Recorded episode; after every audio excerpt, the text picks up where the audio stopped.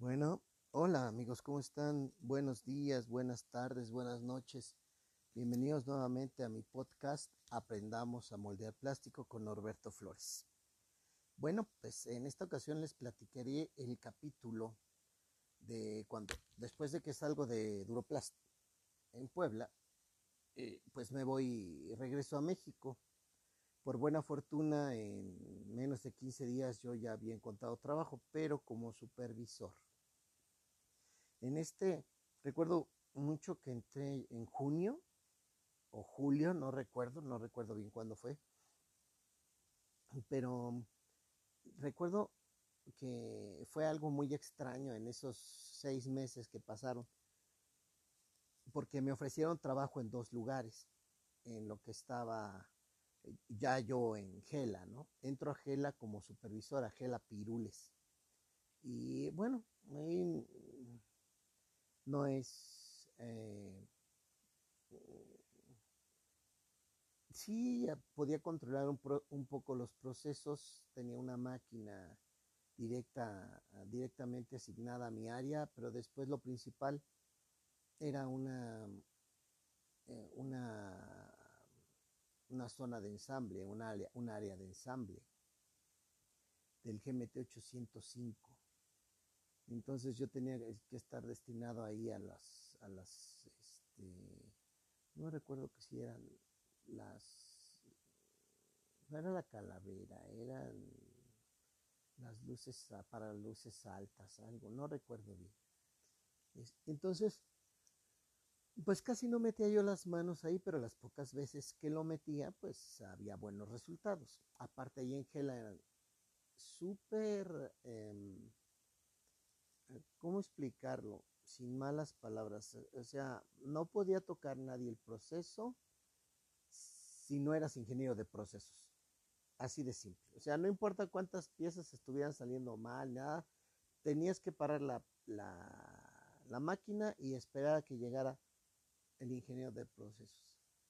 Entonces, bueno, pues ya y este de repente yo ya le movía, como la máquina no tenía password, pues yo arreglaba mi problema y seguía trabajando sin ningún problema. Eh, alguna vez alguien se dio cuenta y me dijo, pues, pues pide, ¿por qué no le pides este chama como ingeniero de procesos al alemán? Ni me acuerdo cómo se llamaba el alemán la verdad, pero sí, alguna vez platiqué con él y le, y le dije, oye, oiga, fíjese que yo soy esto, lo otro. me dijo, ah, sí, qué bueno, chido por ti. Entonces, este, pues ya ni me acerqué por lo mismo. Dije, bueno, no importa. Entonces, yo eh, eh, estaba a gusto, pero pues necesitaba ganar más dinero. La verdad, el, el horario estaba muy bien. Rolaba primero y segundo turnos. Y los sábados era de 6 de la mañana a 10 de la 10, 6 de la mañana a 10 de la mañana y de 10 de la mañana a 2 de la tarde. Entonces estaba súper bien, las prestaciones eran buenas y todo eso. Dije, ah, bueno, está todo, este, bueno, vamos a aguantar. Pero eh, les estoy hablando del 2004, sí, del 2004. Pues todavía no había este, así internet a todo lo que daba. Había muchos cafés internet. Algunos empleos ya se ofrecían por internet y todo eso, pero recuerden, pues no había teléfonos que tuvieran aplicaciones ni nada de eso. Entonces, forzosamente tenías que ir a algún lugar. Entonces recuerdo mucho que ese día salí eh, del segundo turno, del primer turno, y eh, algo, algo, una corazonada, algo, algo me llevó a ese, a ese café internet cerca de Gela y eh, no recuerdo dónde fue, trabajo algo así, pedían un experto en inyección para la ciudad de Puebla. Pues que mandó mi currículum, ¿no? Y que me contesta el que era gerente de recursos humanos de Duroplast y él ya se había ido a trabajar a TTM, así se llamaba la empresa, Termoplásticos Técnicos de México. Entonces él se fue a trabajar para ella como gerente de recursos humanos y este, me acuerdo que me llamó y me dijo, oye, pues ¿dónde estás? Hay una oportunidad para que seas el gerente, o sea, que hay una oportunidad para gerente, ¿te interesa? Y le dije que sí. Entonces me consiguió una, una entrevista directamente con el señor Harry Tille, que era el dueño de TTM. Y pues yo llego a cubrir. Ya me parece entonces mi inglés no era así, ah, qué brutos. Pero pues sí, ya, ya me defendía con mi inglés. Harry Tille era alemán, eh, entonces ya nos entendimos. Y recuerdo mucho que esa, esa, esa cita fue en septiembre, a mediados, casi finales de septiembre. Entonces eh, comentaron que pues iban a estar buscando eh, pues a la persona adecuada.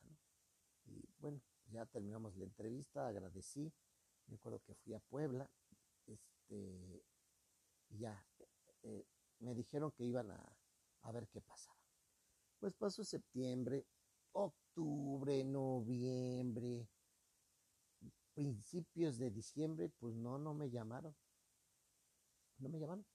Entonces dije, no, pues ya, ya bailó.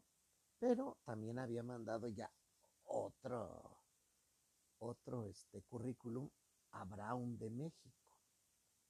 En Brown eh, ofrecían mil pesos menos de lo que yo ganaba en Gela, pero te ofrecían que podías sacar electrodomésticos a precio de fábrica y los podías vender. Entonces dije, bueno, eso sería muy buena oportunidad. Aparte, eh, estaba más cerca. Entonces, con un solo camión, un solo camión me dejaba allí y para, y para llegar a Gela tenía, necesitaba dos. Y recuerden que el, transporte en el Estado de México siempre ha sido muy caro. Entonces lo primero que hice fue, bueno, ya este, fui a la entrevista, me dijeron que sí, ahí también iba a ser como supervisor de producción. Entonces, pues, este, en diciembre fue la entrevista la primera semana, la segunda semana me avisan que sí, que tenía que empezar, que cuando podía empezar, les dije que a partir del 2 de enero. Entonces eh, renuncio a Gela el, el, 30 de, bueno, o sea, les aviso que mi último día es el 30 de diciembre. Entonces termino mi, ahora sí que mi trabajo ahí en Gela mm, fue sin pena ni gloria, la verdad no, Gela no, no era, era muy buena compañía, pero mm, algo tenía que no, que no me gustaba. obviamente, pues por eso me salí, ¿verdad? Entonces, aunque iba a ganar mil pesos menos, pues se compensaba entre los pasajes y todo. Bueno, pues resulta que el día 2 de, de enero se pues, entró a, a Brown ya me recibe el gerente de recursos humanos. Aquella ocasión me acuerdo que estuve con el gerente de recursos humanos, no recuerdo su nombre, pero bien buena onda. O sea, te sientes bien cuando traes al gerente, ¿no? O sea, te sientes bien porque bien pueden mandar a, cualquier persona, pero va a a recibirte y eso te hace sentir bien. Entonces, e, ese día en la introducción y todo, pues pasamos por todas las por todas las eh, máquinas de inyección, no recuerdo la marca, me parece que era Ningel, no recuerdo. Pero eh, me, se paró en una máquina en donde él me dijo que, que tenía muchos problemas, que la pieza la tenían que estar midiendo cada hora. Era el, la caja en donde metían el donde metían el, el hilo dental. Entonces, mm, pues era un, si mal no recuerdo, un polietileno de alta. ¿Y, qué es lo que pasaba? Cuando como se quebraba, después, o sea, la pieza la sacaban y se hacía chica. Cuando se hacía chica, como le ponían los dientecitos de fierro que sirven para cortar el, el hilo dental, pues eh, se, rompía la cajita, entonces se cuarteaba. Entonces por eso cada hora tenía que checarla. Veo el proceso, veo que está mal ajustado y le digo, ¿puedo moverle? Me dijo, sí. Ya no le avisamos ahí al encargado que le íbamos a mover. Eh, eran como las 10 de la mañana. Y me movimos y ya le dije, pues ya, ya con esto.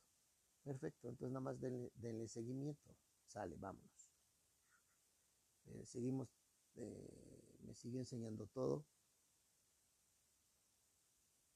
Todo estaba muy bien. La verdad la fábrica era súper limpia. Eh, también lo mismo, buenas prestaciones y muchas personas muy preparadas.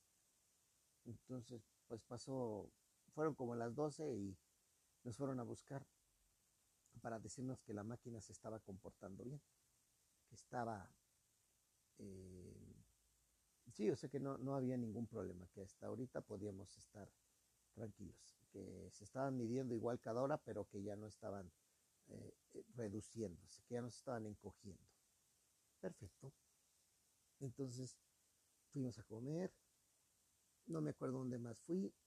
Sí, que eran las seis de la tarde, pero antes de irnos fui, todavía fui a preguntar cómo quedaba la, la, máquina y me dijeron que estaba muy bien, que seguía sacando piezas buenas, que habían checado las de, ya, se estaban ensamblando las de las 11 de la mañana y que eso normalmente no lo hacían, tenían que esperar 24 horas para saber, pero que las piezas, por lo que estaban viendo, ya no estaban contrayendo más.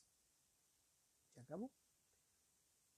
Al otro día, llego a las 8 y ya me estaba esperando el gerente de recursos humanos. Qué madre mía. Porque ya iba directo yo al área. Y me dijo, ven, necesita platicar el gerente de la planta contigo. Sí, ahí vamos. Y ya me dice el gerente, ya me saluda y me dice, oye, ¿qué le hiciste a la máquina? pues nada más le bajé unas temperaturas, este, estaba mal del cojín, pues la controlé como tenía que ser. ¿Sabes qué? Es que no hemos tenido problemas. Desde ayer que le moviste, no le hemos tenido problemas. la verdad sí quería ver qué le habías hecho porque sí me llaman la atención que no puede ser posible que traiga de todos los que están aquí, todos pasaron y llega un cuate que pues contratamos y, y aparte pues no te contratamos como ajustador ni como ingeniero de procesos, tú eres un supervisor. Entonces sí quería ver quién eras para pues decirte que las cosas que hiciste ayer hiciste bien. No, pues muchas gracias. Entonces pues vaya, es la primera vez que me felicitaban por algo así, ¿no? Normalmente, eh, o sea, imagínense, con todos los problemas que ya había tenido en todos los demás lugares, una cajita, sin menospreciar el producto, pero una cajita de hilo dental no me iba a el sueño, la verdad. O sea, y aparte también la, máquina estaba bastante mal controlada, mucho cojín, mucha temperatura, pues solamente lo que les he dicho eh, eh, en, en, mi video de cómo moldear plástico, si tú sigues esa regla, tienes, el, tienes asegurado el éxito, o sea, no hay para más. Entonces, ese día todos muy contentos conmigo. Eh, salgo a las seis y llegando a la casa, eh, me, llama por teléfono el, gerente de recursos humanos para decirme que ya, ya me habían escogido a mí como gerente de producción. Que me necesitaban ver el viernes para ya este firmar contrato y aparte ya presentarme como nuevo gerente, porque iban a ir unos clientes. Entonces, como que ya no supe qué hacer. Y ya no supe qué hacer. Entonces, al otro día, eh, ya no fui a trabajar. Ya no fui a trabajar.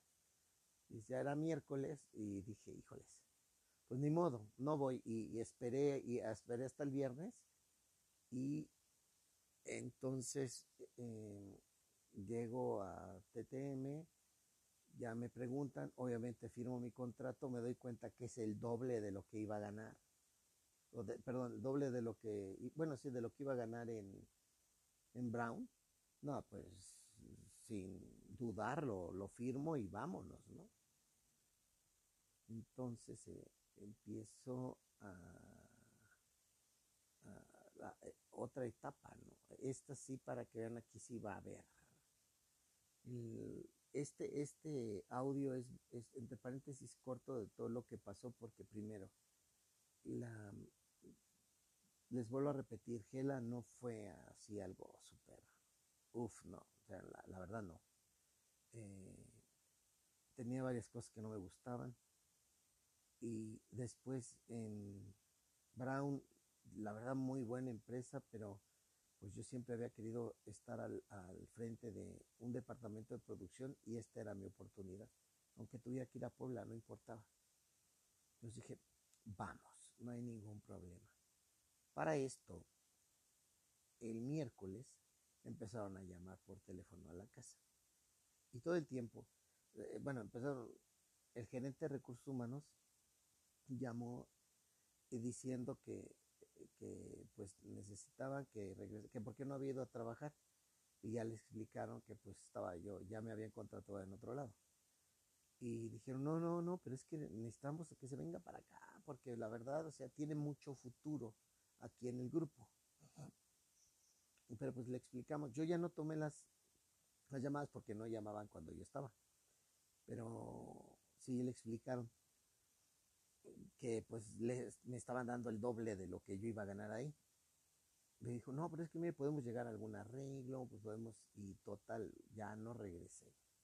La verdad, sí me dio mucha pena, pero también me daba pena llegar y decir, ¿qué crees? Este, ya me ofrecieron en otro lugar más lana y ya me voy a ir. La verdad no me arrepiento, hasta la fecha voy a cumplir ya 18 años aquí en Puebla y no me arrepiento. Creo que Puebla me ha dado muchas cosas, entre ellas este crecimiento, ¿no? Y pues esto es, este capítulo hasta aquí termina. Yo espero que les guste, espero sus comentarios y a partir del próximo capítulo, ahora sí, ahora sí me voy a explayar con todo lo que porque llegar a ser el gerente de producción de TTM creo que fue lo mejor que me pudo pasar. Cinco años y medio en esa compañía, pasé de todo. Todo lo que ustedes puedan decir que no puede pasar, ahí me pasó a mí. Pero ya iremos avanzando con todo eso, ¿sale? Muchas gracias por escuchar el, este, este podcast. Ya saben sus comentarios, los espero, no hay ningún problema y pues eh, sigamos juntos aprendiendo a moldear plástico. Cuídense.